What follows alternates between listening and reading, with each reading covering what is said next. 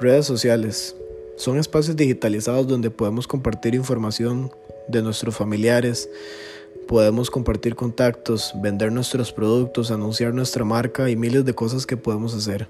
Asimismo, podemos conocer noticias, las cuales pueden ser verdaderas o falsas.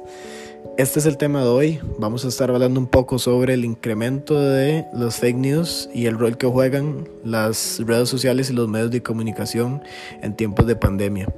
Para ejemplificar un poco este tema, podemos tomar el caso del COVID-19, el virus que ha azotado el mundo desde octubre del año 2019, teniendo su mayor auge a inicios del año 2020.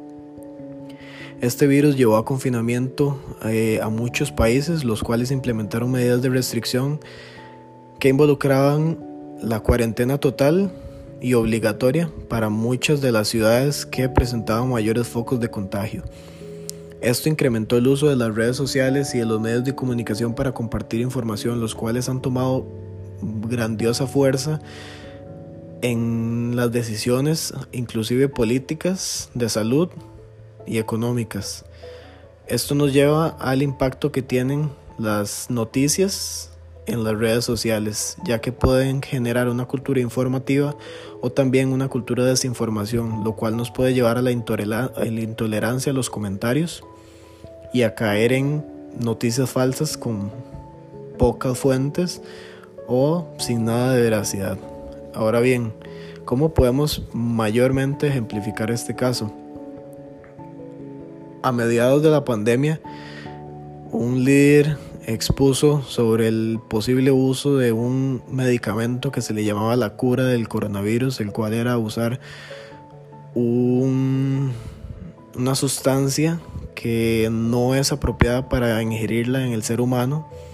Sin embargo, la potencia que tuvo la noticia y muchas personas tuvieron esa posibilidad de caer en una noticia falsa hizo que muchas personas murieran y también muchas personas dudaran de los sistemas de salud de muchos de los países. Este es uno de los mayores ejemplos que podemos usar para ejemplificar la importancia y el rol que tienen las redes sociales y la importancia que tiene que sepamos cómo, e, identificar cuando una noticia es falsa.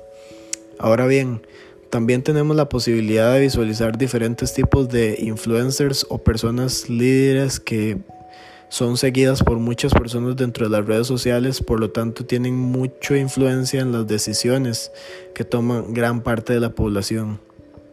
Es de gran relevancia tocar este tema porque estas personas muchas no hacen un gran impacto en la sociedad, sino que solamente tienen muchos seguidores o atraen mucha atención por tener una cualidad física o simplemente por estar en la farándula. Entonces es muy importante siempre tomar noticias o llevarnos a la mesa para identificar las mejores noticias que son extraídas desde fuentes bibliográficas que tengan la suficiente validez y que sean avaladas por ya sea el Ministerio de salud, por ejemplo, si son noticias de salud o la Organización Mundial de la Salud, que sean noticias que estén avaladas también por una universidad o que tengan suficientes fuentes que nos verifiquen que son noticias verdaderas. Ahora bien, ¿cómo podemos solucionar este tema?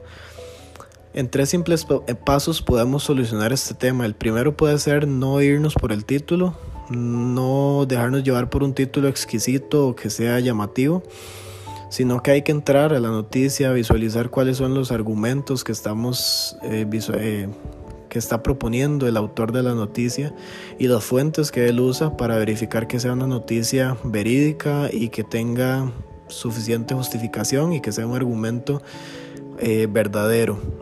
También el segundo punto es leer bien la noticia y analizar las fuentes bibliográficas que tiene, que sean fuentes correctas y verídicas y que asimismo la persona las esté usando de una manera correcta. Y tercero, no compartir esa información antes de realizar paso 1 y paso 2, porque si no vamos a estar exponiendo a la persona que estamos compartiendo la información y si esta persona no tiene la misma educación de fake news o la educación de identificar estos rasgos en una noticia, puede que lo siga compartiendo y así es como se viraliza una noticia. Entonces en estos tres pasos simplemente podemos crear una cultura más informativa y abordar este tema de una mejor manera. Eso sería por hoy. Les agradezco mucho. Que tengan buen día.